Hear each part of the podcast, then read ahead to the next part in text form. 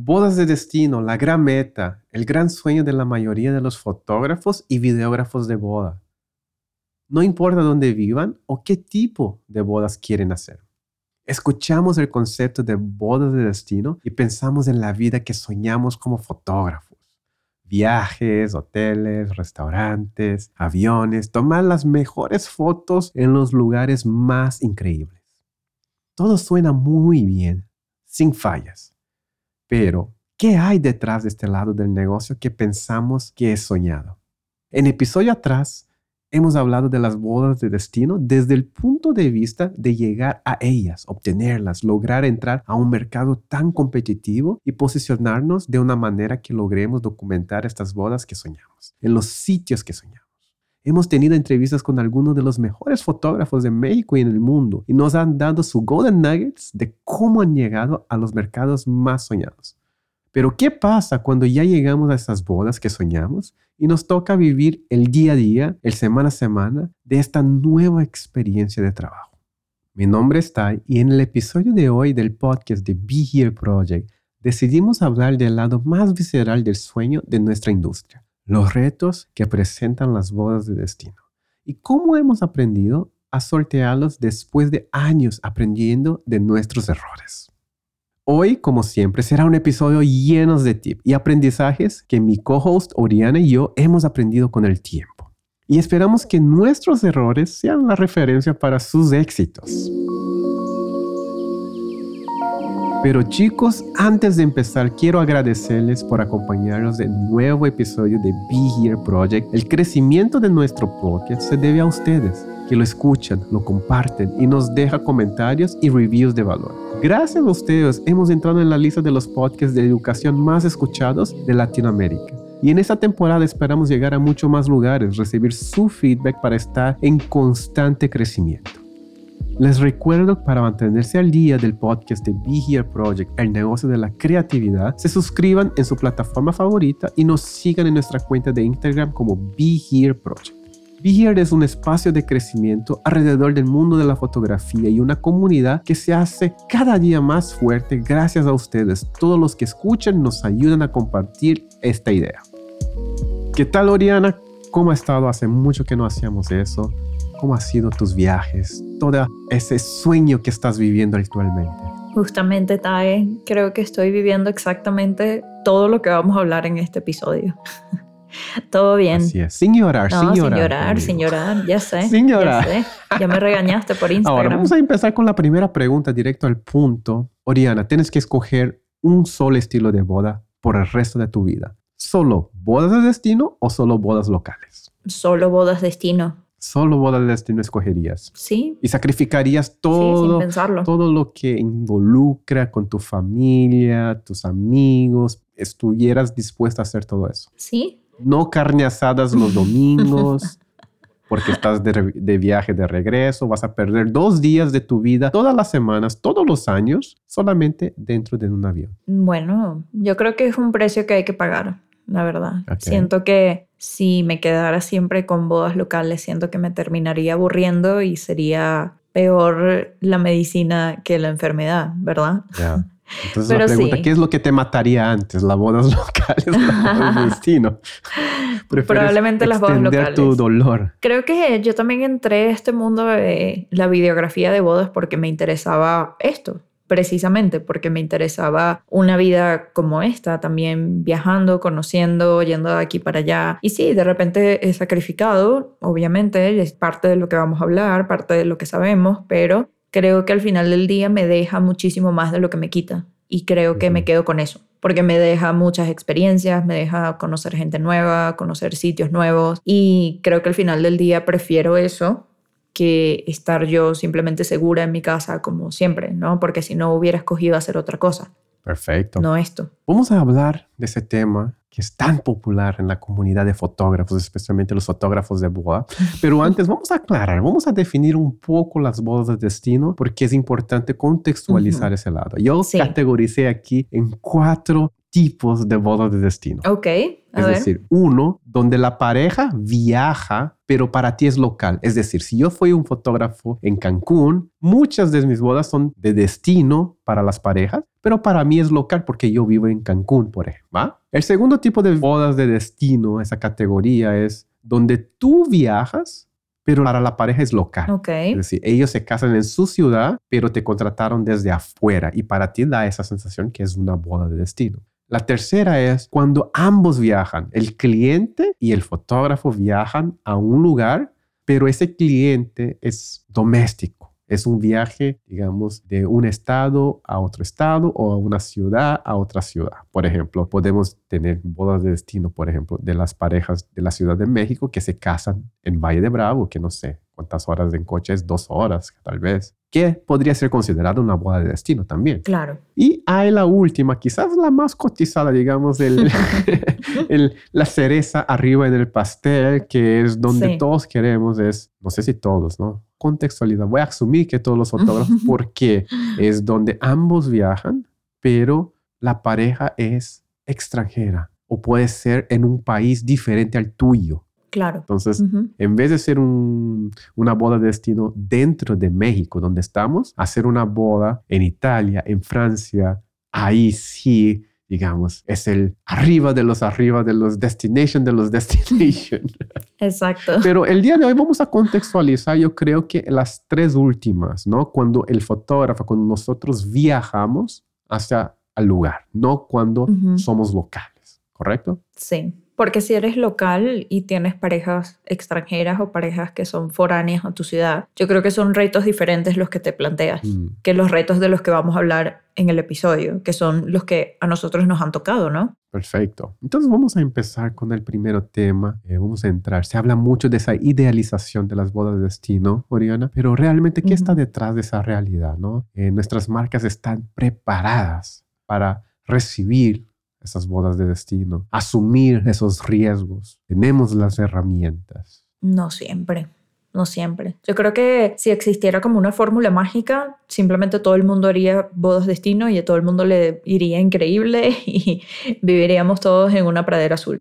Pero la verdad es que no, no, todos, no todas las marcas, no todas las personas están preparadas para hacer bodas destino porque, como dijimos al principio, es sacrificado, ¿no? O sea, tienes que estar viajando, salir de tu zona de confort, salir de tu casa y eso no solamente dos veces al año, ¿no? Pero en teoría, si tú quieres que tu marca sea una marca de bodas destino, es que vas a estar haciendo eso muchas veces al año y muchas seguidas, ¿no? De repente sales de tu casa y regresas en dos meses.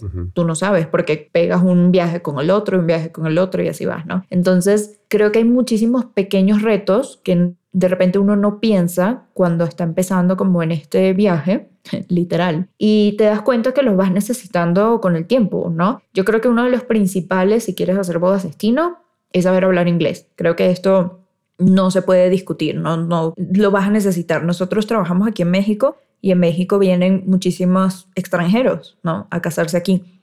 Y creo que si eres una marca mexicana que quiere hacer bodas destino, a fuerza tienes que saber hablar inglés. O sea, creo que no hay manera. O también si tú vas a otro lugar, es decir, si tú vas a ir a También. Italia a hacer una boda de destino, quizás no hables italiano, pero quizás un idioma más en común que todos podemos comunicar sería, digamos, el inglés, ¿no? Sí, Cuestiones prácticas de comunicación. Otra cosa, cuando yo pienso en bodas de destino, Oriana, yo pienso mucho en los riesgos, ¿ok? Ujú, Les voy a contar una experiencia que acabo de tener ahora que fui a Colombia. Mira, ujú. hace mucho que no usaba mi pasaporte. Era muy fácil viajar. Ok. Y hace mucho que no salía del país y que tenía que llevar mi pasaporte y todos esos trámites. La primera cosa que digo es, ¿necesito visa o no para entrar al país? ¿O es visa en el aeropuerto? Ujú, Vi que el visa era en el aeropuerto, todo muy bien, muy fácil, no necesitaban de pruebas de ahora también con el COVID, tienes que averiguar bien si necesitas una prueba negativa y Ujú. todo eso. Sí. ¿no? Entonces, o para regreso si es que necesario y todo. Averigüe por internet,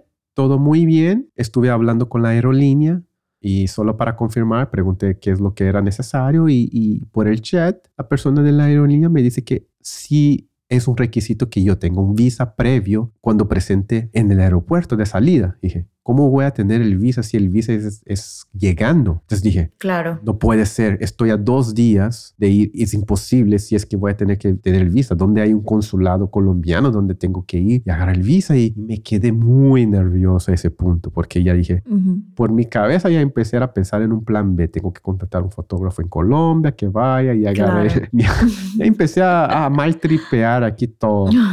Y averigué bien y dije, pues no, no puede ser porque está en el, la información que averigué estaba en, el, en la página oficial de Estados Unidos, de State, donde te dices dónde son los requisitos de visa y en la página oficial de migración de Colombia. Ujú. Lo que sí es que tenía que hacer es, era un preregistro de visa en el website de migración de Colombia. Eso sí, Ok. Algo que no sabía. Yo iba con la finta de que tenía que nomás llegar, pero lo que quizás el- lo que la, la persona del aeropuerto me estaba diciendo es que necesitaba un preregistro. Ok, hasta ahí perfecto, entonces todo salió bien. Ahora, en el mismo viaje, Karina iba a llegar dos días después Ujú. y no sé si supieron ahí, si vieron las historias, llegó al aeropuerto, pero la aerolínea había buqueado más pasajeros y ya no había Ujú. asientos para ir a Colombia. ¿Y qué haces de eso? Entonces imagínense si Karina fuera la responsable para hacer esa boda de destino, calcula dos días antes de ir, justo a tiempo para llegar, no calcula que tiene que llegar tal vez dos, tres días antes Claro. en un viaje internacional, por si las dudas. Claro. Llega al aeropuerto, no hay. Y dice, el próximo vuelo es hasta mañana. ¿Qué Y haces? si era mañana, ya iba a perder, ya iba a perder la boda. No iba- el Sí. punto de ir era hacer la boda y conmigo, pero iba a perder ese día, imposible. Entonces lo que tuve que hacer es, en vez de esperar vuelo del próximo día con esa misma aerolínea, tuve que comprar otro vuelo que salía en el mismo día con otra aerolínea. Wow. Y gastaste en eso. Y aposté en eso y tenía que hacerlo inmediatamente, sin poder pensar. Yo tenía que hacer ahora mismo, agarrar todos esos vuelos y cambiar todos los vuelos con otras aerolíneas. Es decir, entonces aquí el punto es, esas bodas de destino hay riesgos. Es decir, Claro. si tú pierdes el vuelo, tienes la capacidad o el fondo de emergencia para cubrir esos gastos mientras después tú trabajas con la aerolínea para Ujú. que pida tu dinero de regreso. ¿Cómo es? ¿Cómo es llegar a un lugar donde quizás no acepten tarjeta de crédito y no tienes efectivo y tienes que sacar efectivo de, de ATM, pero tu tarjeta va a poder hacer eso, esas transferencias? Son muchos Sí. pendientes pequeños que incrementan el riesgo de hacer una boda de destino. ¿no? Sí, y esto es cuando hablamos de bodas de destino con grandes apuestas, ¿no? O sea, cuando hablamos ya el nivel, digamos, como más alto de este tipo de bodas, que es que todos queremos bodas en la Toscana y en Grecia y en quién sabe dónde y en el lago Como y qué sé yo. Ujú. Y mm, sí, la verdad, esas bodas se ven maravillosas, pero nosotros tenemos eso, lo que se necesita. Sabemos cómo viajar hasta allá, sabemos de repente si necesitamos estar vacunados o no, que bueno, ahorita básicamente todo el mundo necesita estar vacunado, pero luego de eso, entonces si necesitamos visa o no, y qué pasa, ¿no? Hace poco me contactó una amiga que tenía una boda en Jamaica. Y pues todo bien con la boda, todo increíble, ya la había buqueado, pareja súper linda, etc. Y resulta que ella todavía no está vacunada porque todavía como que no ha podido vacunarse en el estado en el que vive, Ujú. aquí en México. Y resulta que justo para la fecha en que ella tiene que viajar a Jamaica, que es ahora en noviembre básicamente, el estado en Jamaica empezó a pedir Mm, la vacunación, ¿no? O sea, que no es que solamente que tengas una prueba negativa, sino que tienes que estar vacunado. Y aparte tiene que hacer escala para el, o sea, para el vuelo, tiene que hacer escala en Estados Unidos. Entonces, en Estados Unidos también a partir de noviembre van a pedir a la gente que tenga su vacunación. Así es. Entonces ella me dijo, aquí ya investigué todas las maneras en que me puedo vacunar y no voy a llegar, no, no voy a llegar a la fecha, porque además tengo que estar vacunado y tienen que haber pasado ciertos días desde que te vacunaste. Tienes que estar básicamente en periodo de inmunización. Y mm, básicamente no pudo hacer la boda, tuvo que pasársela a otra persona que tenía la fecha libre porque no le dan los tiempos. Entonces, claro, las leyes acaban de cambiar, o bueno, las leyes de entrada a Jamaica, entonces eso le cambió completamente el plan. Entonces ya no pudo hacer esa boda. Que yo creo que también cuando los novios contratan a una persona que vive en otro país para ir a otro país a hacer una boda, los novios están confiando en que esa persona va a poder ir, que se va a presentar, que va a tener como todos los medios para, para hacerlo, ¿no? Y si no, creo que también de parte de los novios hay cierto riesgo, o sea, ellos tienen que estar conscientes que hay cierto riesgo de que quizás el fotógrafo o el videógrafo, pues puede pasar algo en el camino, ¿no? O sea, si es un viaje muy largo. Así es. Si a mí me contrataran en este momento para hacer una boda, no sé, en España el año que viene,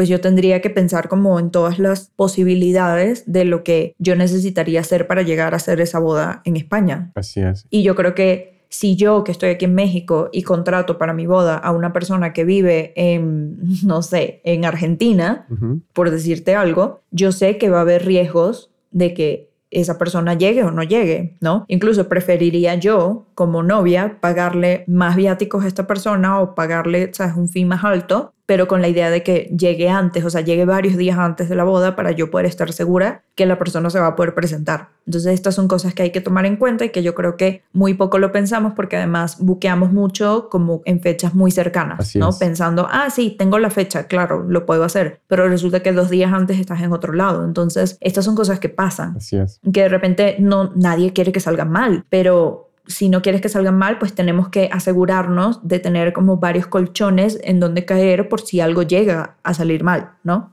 Ujú. Podríamos estar aquí hablando toda la noche de los riesgos de hacer bodas de destino.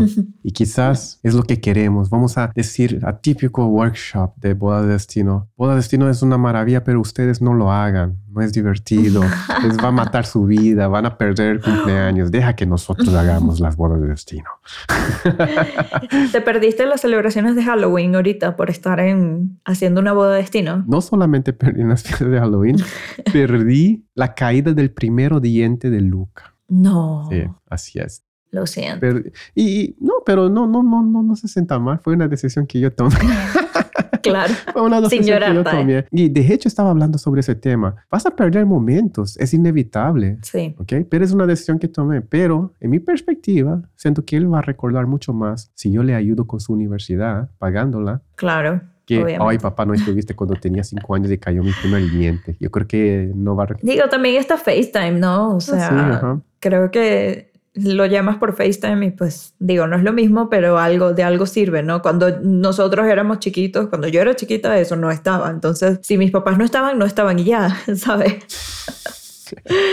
Somos tiempos diferentes, pero definitivamente. Pero vamos a hablar ahora un poco de hacks. Me gusta hablar de ese Ujú. tema de travel hacks, de cómo podemos mejorar eh, ciertas logísticas, ciertos puntos que te va a favorecer. Ujú. ¿ok? Sí. Entonces, primero, hay algún primero, vamos a empezar uno y uno. Vamos Va, a va, va. Tu primer tip, Ujú. algún hack de viaje que es importante. Ok, mi primer hack creo que es de lo más básico que tienes que hacer cuando haces bodas destino y es saber escoger tus vuelos y en general para todos tus viajes. Saber escoger qué tipo de vuelo tienes que tomar, bajo qué aerolínea, por qué sale de tal terminal o no, etcétera. Sobre todo cuando trabajamos aquí dentro de México, que ya conocemos cuáles son los destinos, normalmente a los que vamos, cuáles son las aerolíneas que llegan, cuáles son las aerolíneas que cumplen, cuáles son las que no. Y yo creo que un hack muy importante es siempre si, por ejemplo, tienes un viaje con escala, tienes que a fuerza tener un asiento de pasillo. Eso de tener asiento de ventanas para rookies, o sea, lo siento, eso ya no, ya no se hace.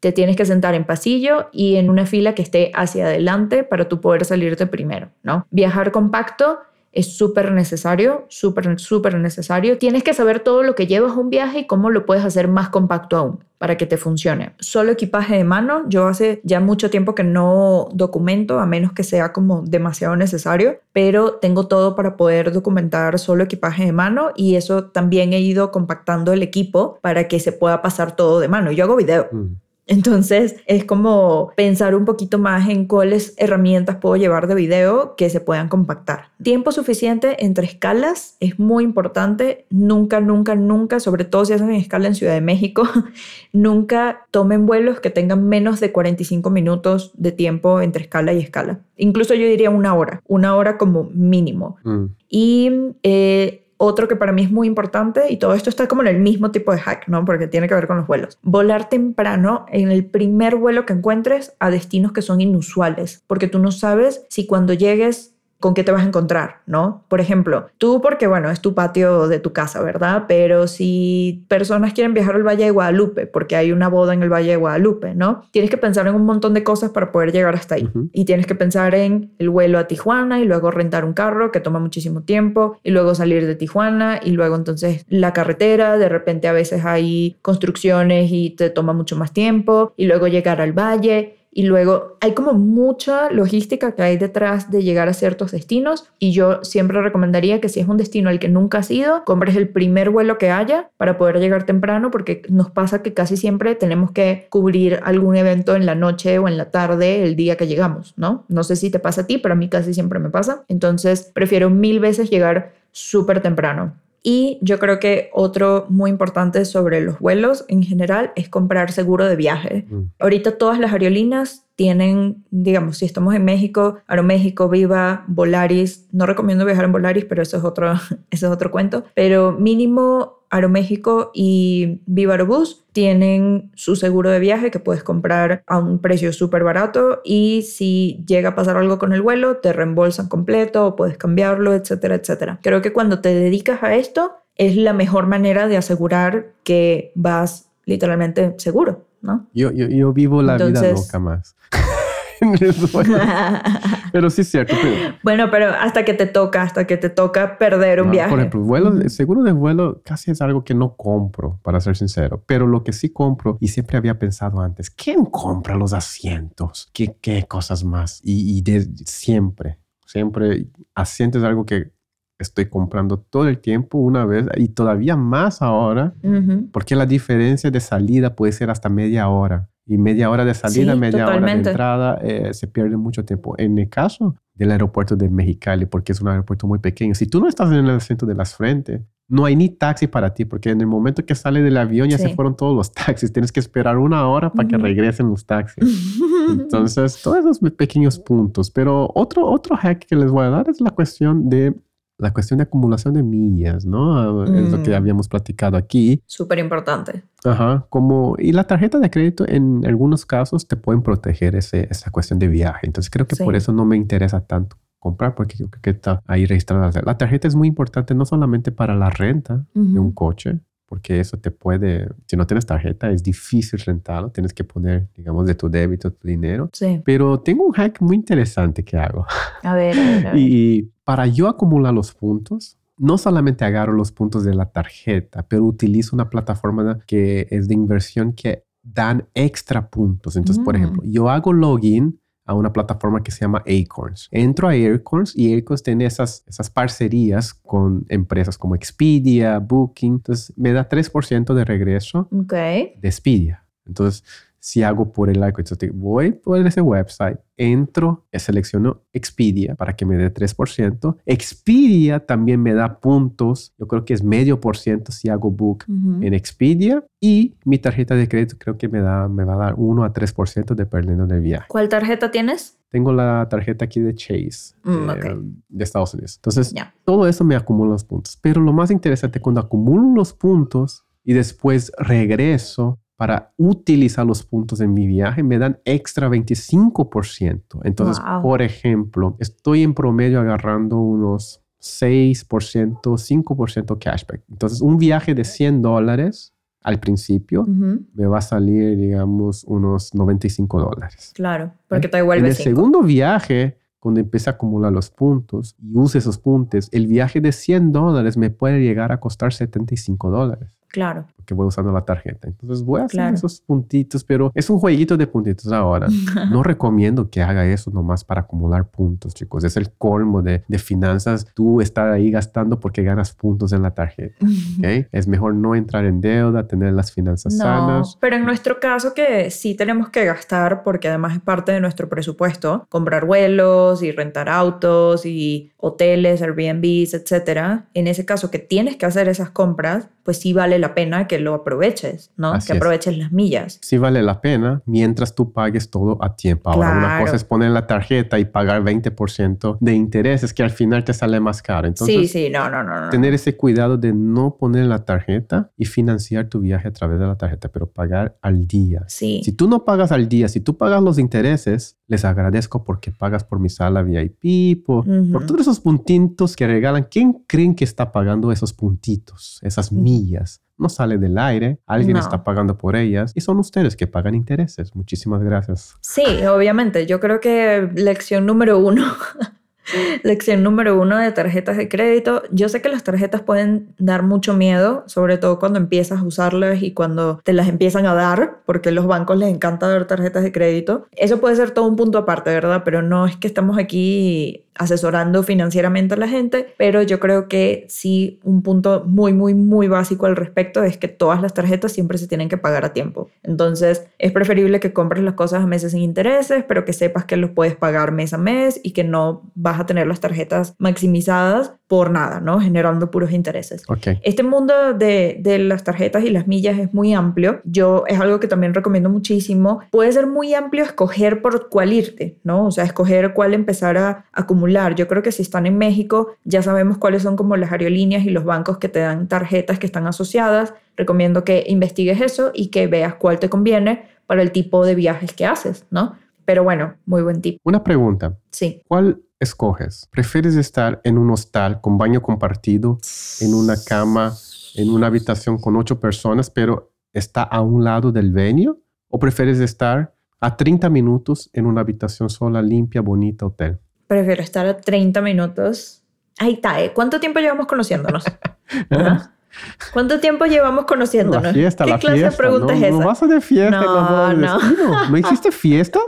No, sí, pero no me voy a quedar en un, en un hostal con ocho personas, digo, para trabajar, con equipos, con cámaras, no, Mm. que va. No, no, no, yo, yo creo que ese es otro punto muy importante, los Airbnbs, hoteles, casas, etcétera, ¿no? Uno que a mí me ha ayudado muchísimo es siempre conseguir Airbnbs con buenos hosts, Mm. ¿no? Que sean hosts eh, que tengan buenas reseñas, realmente leer las reseñas. Si es un departamento que todavía no tiene reseñas, yo no confío, la verdad, porque no sé cómo va a resultar. Y algo muy importante es que tenga entrada independiente. Mm. Creo que ahorita es una de las mejores cosas que podemos escoger porque nosotros no sabemos a qué hora vamos a qué hora vamos a llegar siempre de las bodas salimos muy tarde entonces yo recomendaría siempre que haya entrada independiente sin contacto que no sea necesario ni que veas al host del departamento, que tú simplemente llegues con un código, entres y ya. La verdad es que últimamente yo he estado usando un par de servicios que son como una especie de Airbnbs, pero son ya como franquicias, ¿no? O sea, ya son empresas que se dedican a tener departamentos por, por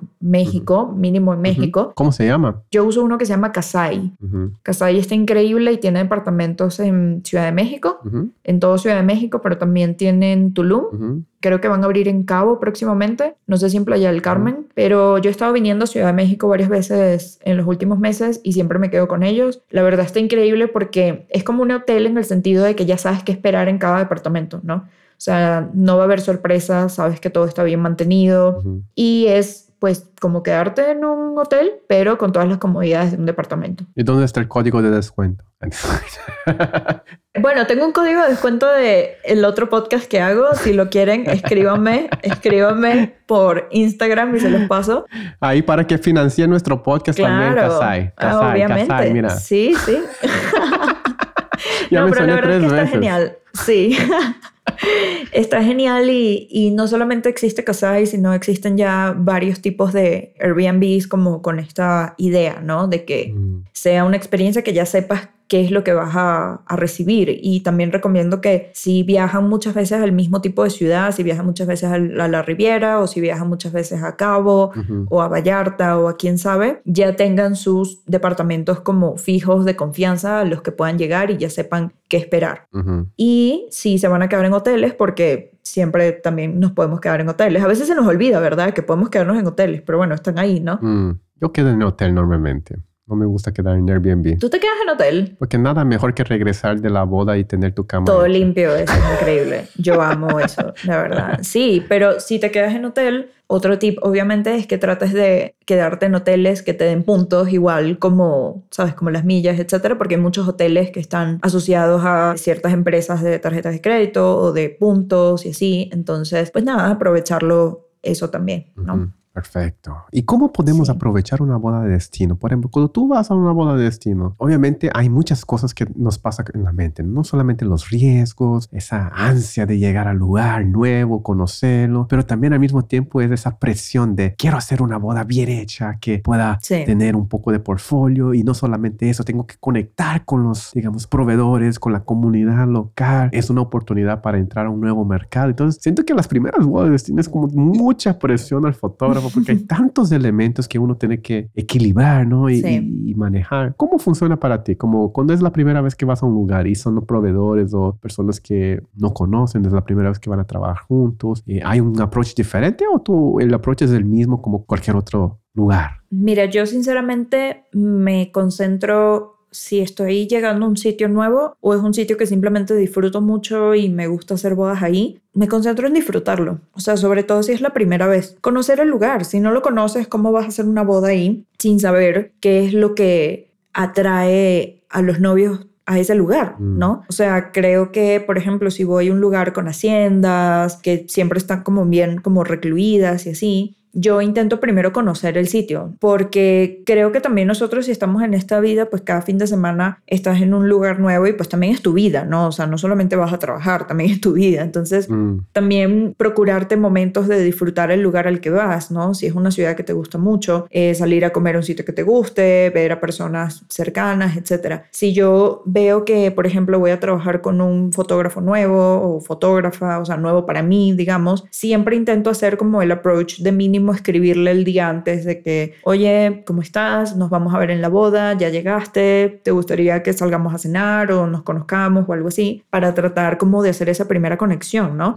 Em, sobre todo también si es un destino como muy particular, porque ya sabes que normalmente pues de repente hay pocos vuelos, entonces quizás la persona viene en tu mismo vuelo, de repente se están quedando en el mismo hotel, ¿sabes? Hay como muchas variantes que entran allí, ¿no? Y a mí sí me gusta como conocer mínimo qué proveedores van. Siempre lo preguntamos a los novios en los cuestionarios antes de hacer la boda, como para primero saber quién va. Y creo que es muy diferente cuando entras cuando llegas a una zona donde los proveedores ya están como programados, o sea, no programados, sino que ya se conocen y ya saben cómo trabajan y tú eres el nuevo. ¿no? Tú eres la persona que eres como foránea, ¿no? Entonces, yo creo que en ese caso se trata mucho de escuchar, escuchar mucho qué es lo que hacen esos proveedores, qué es lo que hace como la zona, qué les gusta, cómo funciona la zona, ¿no? Por lo menos la Riviera Maya es muy particular, si a eso vamos, ¿no? Cancún, Playa del Carmen, Tulum, etcétera, y son proveedores que funcionan muy a su propio ritmo y a su propia manera y ya se conocen entre todos o entre casi todos y cuando tú vienes de otra ciudad, tú eres el foráneo, mm. entonces tú tienes que trabajar bajo sus reglas y creo que es válido porque ellos ya tienen un mercado que conocen y que ya saben cómo funciona todo, ¿no? Entonces, en ese caso, pues lo primero que es siempre, no importa si eres nuevo o no, lo que sea, pero ser respetuoso con los demás, ser respetuoso con sus trabajos y averiguar cómo funcionan. Por lo menos yo sé que particularmente los proveedores de la Riviera Maya son muy de que si subes, por ejemplo, una historia de Instagram o quién sabe, pues ellos se etiquetan entre todos, ¿no? Mm. Se etiquetan todos en todas las historias. Entonces, si ya tú sabes que ellos funcionan así, pues si tú vas a subir algo, tener eso en cuenta, ¿no? Y etiquetarlos. Y así, de repente no es tu estilo, de repente tú etiquetas más adelante o qué sé yo, pero si ellos funcionan así, ya tú sabes que ellos funcionan así, pues acóplate al equipo, hazlo de esa manera y si ya vas a otro destino donde la gente funciona diferente, pues lo haces de otra manera. Mm. Creo que eso es súper importante de las bodas destino porque además si vas a tener, no sé, 15 bodas en Cancún al año, pues vas a estar yendo 15 veces para allá y pues sí sería bueno que sepas cómo funciona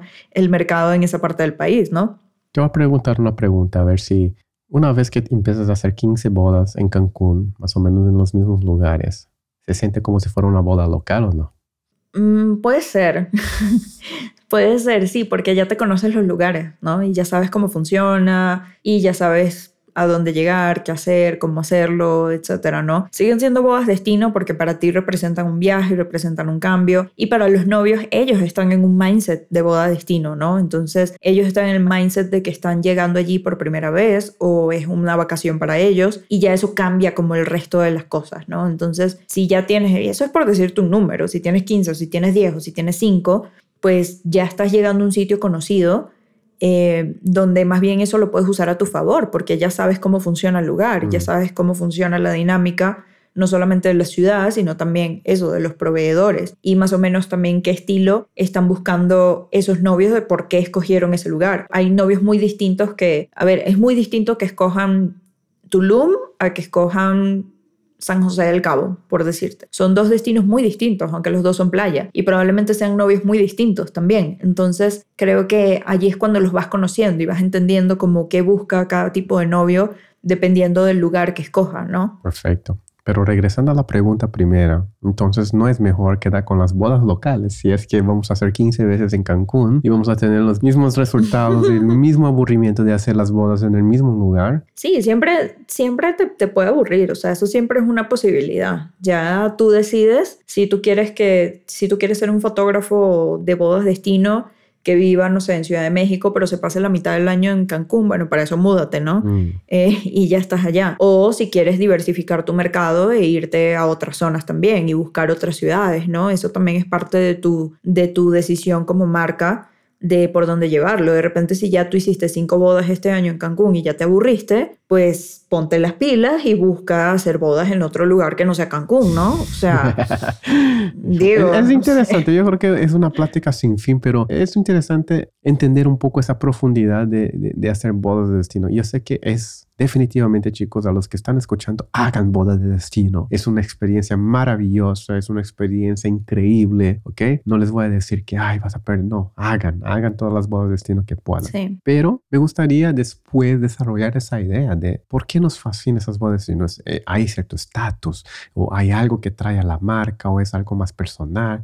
Porque podríamos hacer bodas locales, ganar dinero y después viajar por placer también. También, sí. Y quizás funcione también. Puedes ganar más dinero Sí. haciendo bodas locales porque no gastan viáticos y ya puedes viajar 10 veces a Cancún Sí. a tu placer. Yo creo que yo creo que cuando decides hacer este tipo de bodas hay algo que definitivamente te mueve de hacerlas, ¿no? Mm. Tú como fotógrafo en general, al tener una marca de fotografía de bodas, tú estás buscando algo, sea que estés buscando dinero, o sea que estés buscando conexiones, o sea que estés buscando experiencias, o sea que estés buscando contar historias. Puede ser que estés buscando todo al mismo tiempo, o puede ser que estés buscando dinero solamente y eres digo, estable en lo que haces, eres bueno en lo que haces, tienes un buen ojo, tienes un buen servicio al cliente, digamos, funcionas como una marca, tal cual como si alguien va a una tienda y ya sabe lo que quiere y lo, lo obtiene. Y si en ese caso a ti lo que te interesa solamente es hacer el dinero y estar financieramente súper estable, porque ojo, también esto es otra cosa, hacer bodas destino tiene su riesgo, que bueno, ya lo hablamos antes, pero también riesgos económicos bastantes, ¿no? Entonces,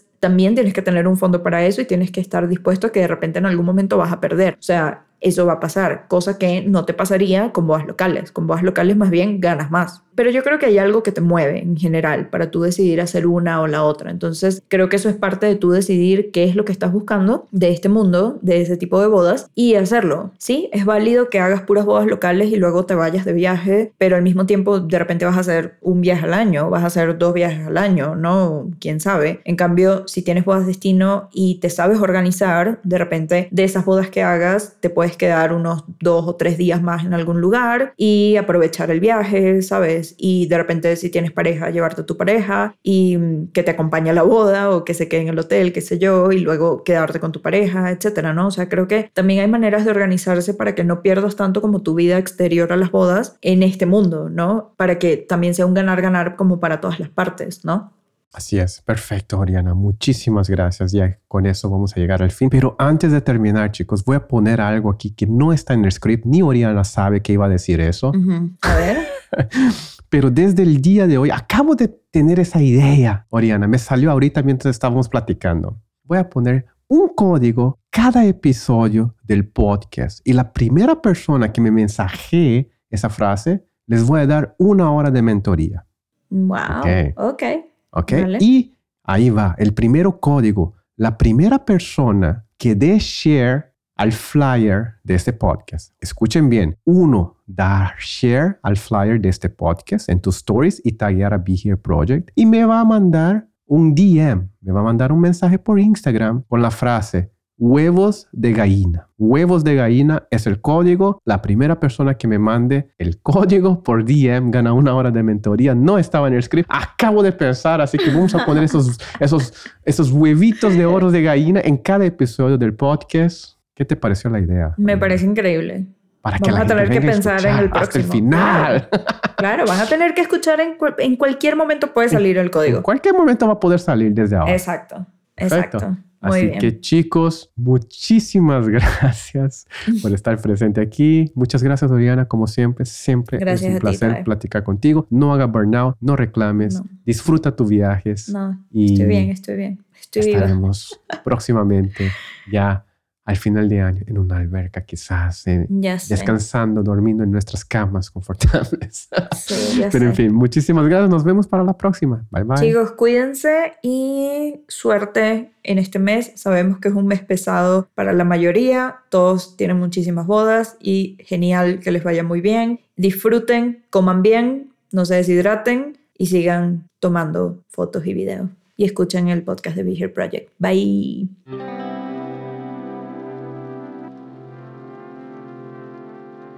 Chicos, de nuevo muchas gracias por escuchar. Espero que esta conversación les ayude a fortalecer sus marcas en esa meta que tanto quieren. Que aprendan a disfrutar el viaje y trabajar de manera más inteligente para hacer sus vidas más fáciles. Les recordamos que para mantenerse al día con los episodios del podcast de Be Here Project, se pueden suscribir en Spotify, Apple Podcasts, Google Podcasts o en su plataforma favorita de podcast, donde publicamos episodios cada semana. También pueden seguirnos en Instagram como arroba Project, donde encontrarán muchísima información extra referida a nuestros episodios. La comunidad de Be Here crece todos los días en Facebook. Únete al grupo privado de Be Here Project oficial para ser parte de nuestras conversaciones diarias y también como extra te puedes suscribir a nuestro canal de YouTube. Todos estos links que mencionamos los pueden encontrar en las notas de este episodio. Mi nombre es Tai Y mi nombre es Oriana. y nos vemos en el próximo episodio del podcast de Be Here Project, este espacio donde crecemos todos los días en nuestros negocios de fotografía, sin filtros, sin miedos. Hasta luego chicos. Bye bye.